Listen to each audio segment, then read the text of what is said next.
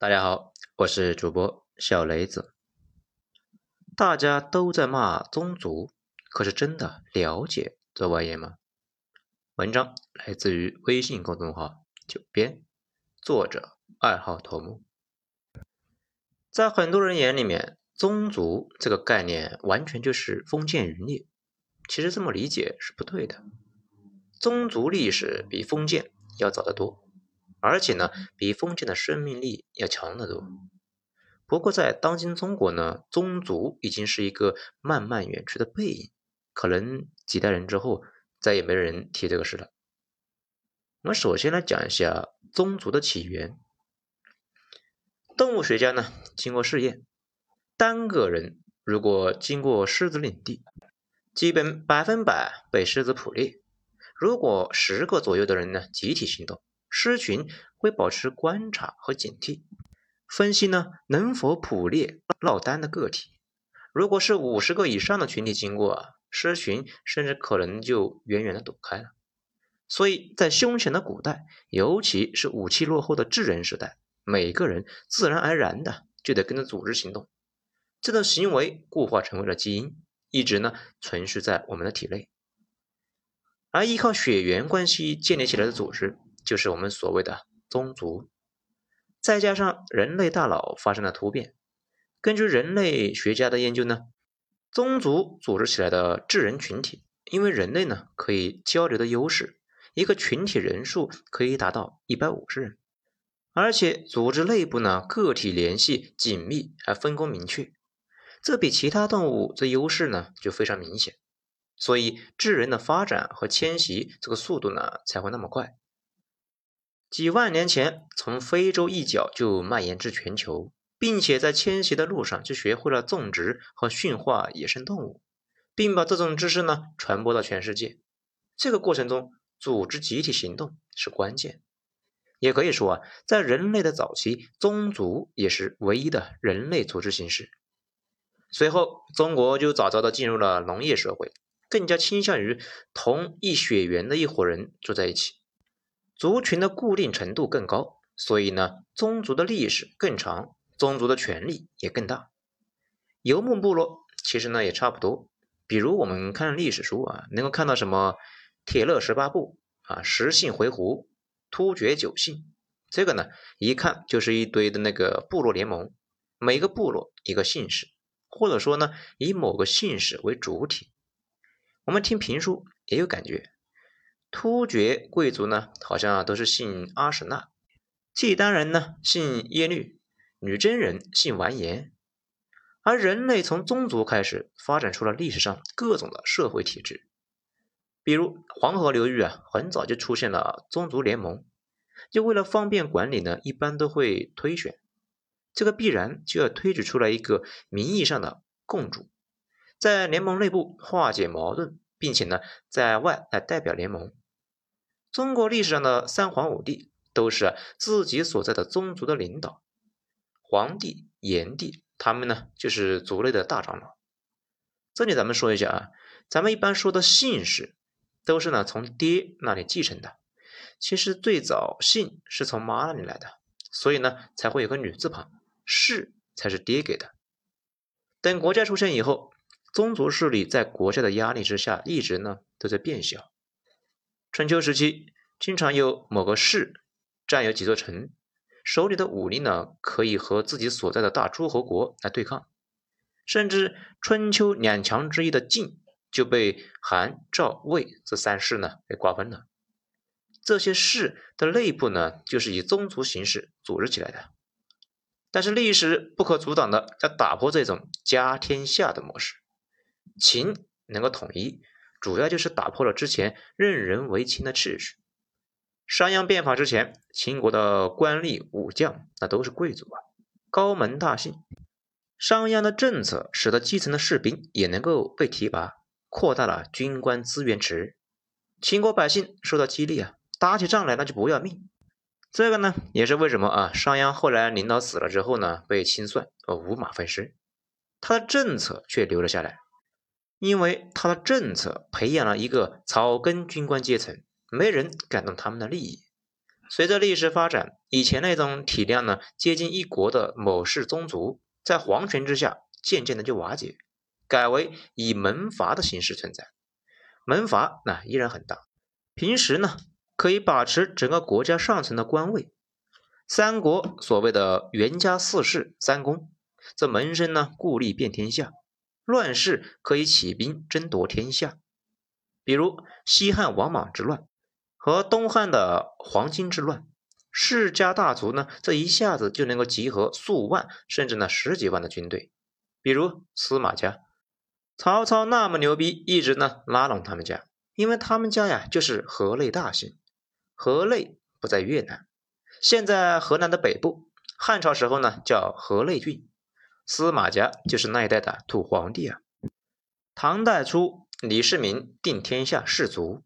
臣下居然呢把皇帝家所在的李氏排在最高贵的五姓，这老莫啊，这惹得李世民就不高兴，大怒啊，少见的就不再纳谏，这很是吐槽了世家门阀制度的不合理性。接着呢，把自家的陇西李氏定为天下第一，这才勉强呢扳回一局。但是到了唐末，国家开了科举，门阀那也彻底衰落。门阀虽然变弱。但是宗族呢依然存在，只是啊缩小到了县级以下。这是因为呢古代政府那管理能力是有限的，所谓皇权不下县，县城以下主要就是族长什么的来行使职权，就类似于话事人。村里面有什么事呢，族长一般就会站出来啊召集大家来解决，就不需要麻烦县长，县长也不会随随便便的触碰基层的事务。毕竟流水的县官，铁打的宗族啊！县官想要办事，那还得依赖了地头上面有头有脸的人物啊，不会随便跟他们冲突的。所以，古代县城大多数呢都是附近区域的交通要点，这里人员呢就相对呢流动性要大，必须呢纳入政府的直接管理。再下面就是由大多呢宗族来代表和政府打交道，普通事务那自己处理。这时，宗族和中央皇权的关系呢，就不再是以前呢被皇权打压，而是形成了一种互补的模式。那咱们再说一下宗族的发展。随着社会的发展呢，皇权在全世界大多数地方那早已经消失了，而宗族却被保留了下来。之所以是如此呢，就是因为啊，宗族有自己的作用。有的人呢，对宗族社会的各种丑化，但是啊。也要看到一些优势啊！大家呢听过一个故事没有？好像是马伯庸说的，说是旧社会盗墓，往往呢打一个很小的盗洞，一个人下去，另外一个人呢放风，顺便呢把墓中的古董给接出来。这里那就有个问题啊，古董一件一件拿出来了，如果放风的人突发歹意，就不想跟洞里面的人分赃，把盗洞给埋上了，怎么办呢？这个呢，就是信用危机。如果不解决啊，业务那也就没法开展。所以这种行动一般都是啊，老子在上面放风，儿子呢下盗洞。古董再贵，这当爹的也不可能把儿子埋了呀。所以盗墓的都是呢带着儿子来盗墓，家族业务。宗族某种程度上也有这个作用，解决信用问题。比如啊，村里呢和隔壁村就发生冲突。大家就凭什么往上冲呢？那万一死了怎么办呢？啊，孤儿寡母的谁来管呢？好，这个时候呢，血缘就成为了最大的纽带。大家只有知道自己挂了，其他人会继续的善待家人，那才会一往无前。为什么这么信任其他人呢？因为啊，其他人和自己是一个姓，互相都是有亲戚关系，不照顾说不过去，而且呢，习惯成自然。大家都目睹了全村照顾一家人，下次呢有事那才会顶上去，不然呢碰到事大家都往后躲，那到最后呢这个村呢很快就会被灭了。同姓应该呢相互帮助，也就变成了文化基因流传了下来。族内有人发达了，宗族呢就会要求他为族内的穷人来提供帮助。古代啊那是没有公办教育的。穷人子弟呢要读书，大多是去族内办的义学。如果读书有成，宗族呢要出钱供他赶考。这古代呢，远行啊是需要一大笔钱的。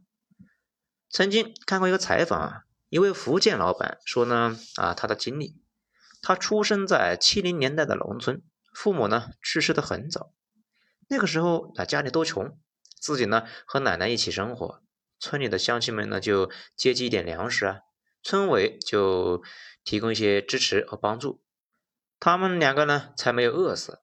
自己读书读到初一呢不读了，一个表叔在县城里面做买卖。自己呢就跟着去做学徒，然后一点一点的从几十块钱的本钱做起，到现在挣了这么多的身家。只要呢老家的人有事，自己呀从来就没有爱话，就直接帮忙。很多家乡的人啊跟着他呢，现在都过得好多了。这个老板的事情很典型。自从改革开放以来呢，很多地方就出现了经商潮，往往就是一群亲戚同乡呢一起出去闯荡。在陌生的地方，那就相互扶持嘛。一旦站稳了之后，就会带领呢更多的人出来。所以在世界上很多小角落里面，会出现一群聚集的中国人，这操着相同的口音，而且啊，这些人乡土观念又很重，讲究呢从哪来啊到哪去。这欧洲人呢就以前很纳闷呢啊，在想平日里面那么多华人，这为什么就看不到华人的墓地呢？这尸体到底是怎么处理的呢？其实呢，绝大部分的华人死后啊，骨灰都是送回老家祖坟安葬啊。曾经有个小伙伴呢说，他家啊有个村，从九零年代中期就有人呢在非洲。起初是有个人是个厨师啊，改革开放以后呢，他本来想去美国开餐馆的，结果阴差阳错啊去了非洲，结果挣了些钱。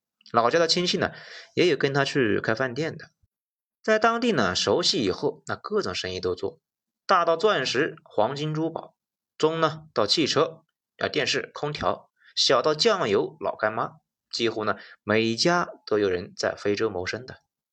他们村都算是小打小闹的，有的地方啊在非洲那挖金子，挖到一个村呢，好几家资产过亿的呀。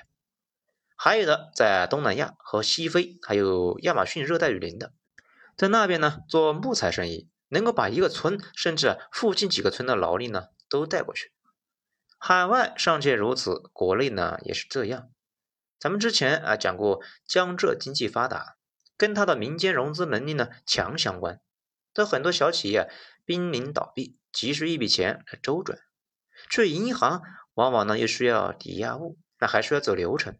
嫌贫爱富，你真的需要钱呢，往往是借不到钱的。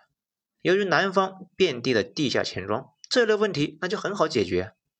那钱庄哪来的呢？往往是村里面集资起来的，而且前期入股的资金呢，都是宗族内部的人。毕竟不是一个姓，你也不敢随便把钱拿出来让别人去放贷呀。南方地下钱庄那超级发达，很重要的一个原因呢，就是宗族发达。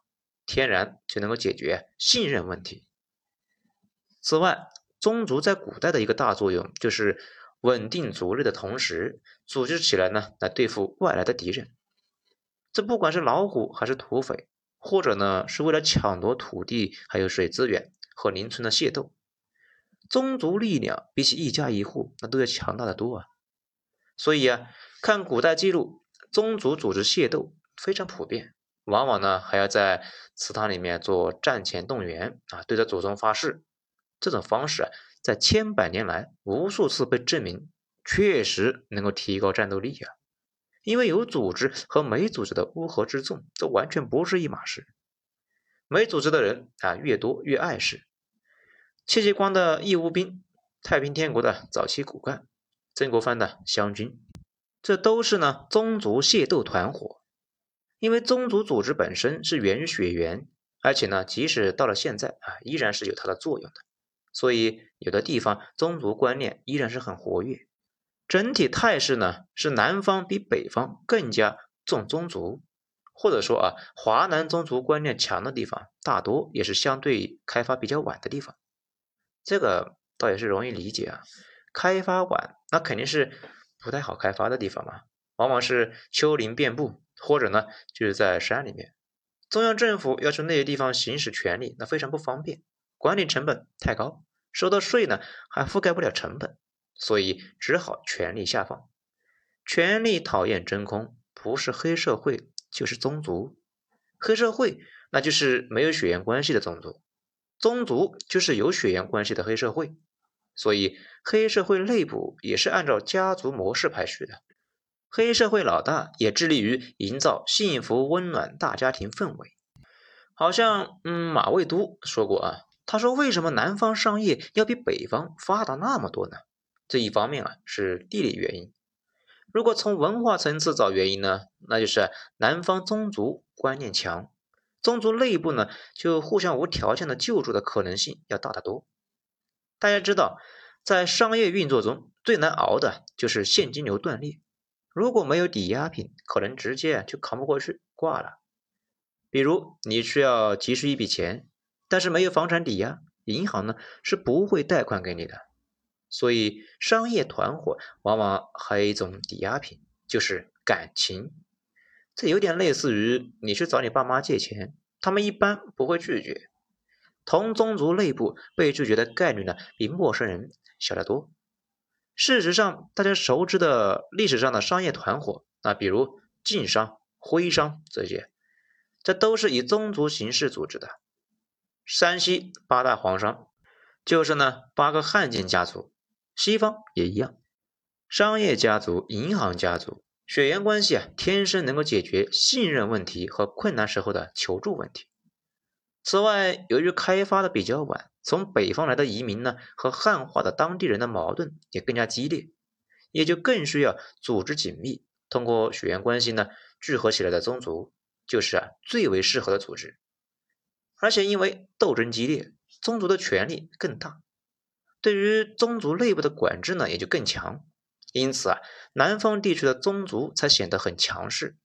因为他们的确需要强有力的组织去保障与争夺利益，所以呢，在南方令人恐怖的剧烈的宗族械斗时不时啊，那就会发生。但是比起南方，北方地区的宗族观念和势力确实比较弱，当然那也是相对的。比如地理上比较封闭的山西，很多地方是聚族而居的，情况和徽州、江西接近。其他北方闭塞一些的山区呢，这些地方相对的宗族观念就比较强。不过我们平时说的北方啊，主要呢说的是华北平原地区，这里呢宗族观念弱。首先啊，就是他们地理环境的原因。大家可以打开地图看一下，整个华北平原和黄淮、江淮，从南北方向看，从北京的燕山山脉到安徽的大别山、黄山，直线近一千公里。东西方向，从黄河出秦岭的郑州、桃花峪到山东东部的海边，也将近一千公里。这么大的一片地方呢，除了山东西部泰山附近有一片高山，其他地方几乎是一马平川，被一圈的高大山脉给包围。整个古代北方一直都在打仗和治理大河，中央政府的手啊，一直就伸到了基层，所以北方宗族观念非常弱。除了山西那边生活在山里的人，这咱们再讲一下啊，怎么衰落？至于为什么啊，咱们说呢，宗族只剩下背影呢？这两个方面啊，第一是因为啊，城市化，城市原本就是宗族的盲点，古代社会宗族呢就难以掌握城市，城市原因呢，就是因为人员物资流动呢交汇产生的，这一点和宗族的基础那就不合。因为宗族需要同族聚族而居，古代社会绝大多数人都是生活在农村，而且祖祖辈辈都是如此。城市可以容纳的人口很少，而现在的科技使得城市可以容纳巨量的人口，而城市如同一个大大的磁铁，在全世界都吸引年轻人的进入。所以呢，不光是中国，各国都有农村空心化的趋势。而且在城市中，人也越来越容易啊独立生存。不过呢，是几十年前，中国人才大量开始以家庭为单位，渐渐的呢就摆脱了大家族聚居的情况。我们现在习以为常的家庭生活，不过才是两三代人的时间。没想到现在呢，已经有了一人一猫作为最小社会单元。很多年轻人在假日里面呢，一天唯一接触的人那就是外卖员。很多人对于老家的父母呢，都避之不及呀。春节回家见这个七大姑八大姨，就是如同上刑了。他们和老家唯一的联系就是来自父母，一旦父母老去，和老家就没有任何关系了。不过这也弱化了一个阶级上升通道。咱们之前呢说过一个逻辑啊，跟个人奋斗相比，绝大部分人之所以能够爬上去，主要是靠别人捞你啊。那别人为什么捞你呢？主要就有三个原因：血缘，这是近乎无条件的，或者呢属于长期投资；裙带也很常见，本质呢是利益交换；最后那才是伯乐啊，看你是个人才啊，有才华的人啊，所以呢就帮你一把。这也是为什么绝大部分买卖人都是啊某个叔叔或者呢是什么其他亲戚啊带出来的。毕竟打工人的技能到处那都可以学会，做生意的技能却需要专门培养，不是自己人不会理你的。这第二就是呢国家管控能力的加强。原本宗族之所以呢能够一直存在，就是古代国家呢对于县以下的治理没好办法呀，也没有自己的组织形式，所以呢吸收宗族作为国家管理的一层。但是随着新中国的建立，为了真正建设一个强大的国家，这需要调动最多的社会潜力，从中央到村里面的组织，很快那就建立了起来。这种降维打击之下，很长一段时间，在中国宗族基本消失了。不过改革开放以后，有一段时间呢，社会变化那非常剧烈，人员流动大，国家的管理重点都集中在城市。就造成了村级别的政府组织啊非常弱，但是社会稳定那是刚需啊，所以在一些原本宗族意识比较强的地方，让宗族有了恢复。最严重的呢就是陆丰的毒品村，一个村一周能够生产三吨冰毒，这还有走私的、偷渡的、电话诈骗的。至于大多数呢没这么大胆子的，这小偷小摸的倒不少。把持村里的职务、侵吞集体财产土地的，这些年查出来的也有不少，有一部分扫黑的时候被清理了。当然，宗族那是不会消失的，特别是在相对偏远的地方。只是在千万人口的大城市里面，基于血缘的宗族意识会越来越淡，人聚集在一起的原因越来呢越多样，不再是因为血缘关系，或者呢因为玩了一个游戏。或者呢，因为撸一种动物，当然了，弱连接也就意味着弱义务，更意味着呢没人帮你。只是现在的年轻人越来越不在乎了，大家只想过得清静一些。好，本章就讲到这里，精彩咱们下章接着继续。我是主播小雷子，谢谢大家收听。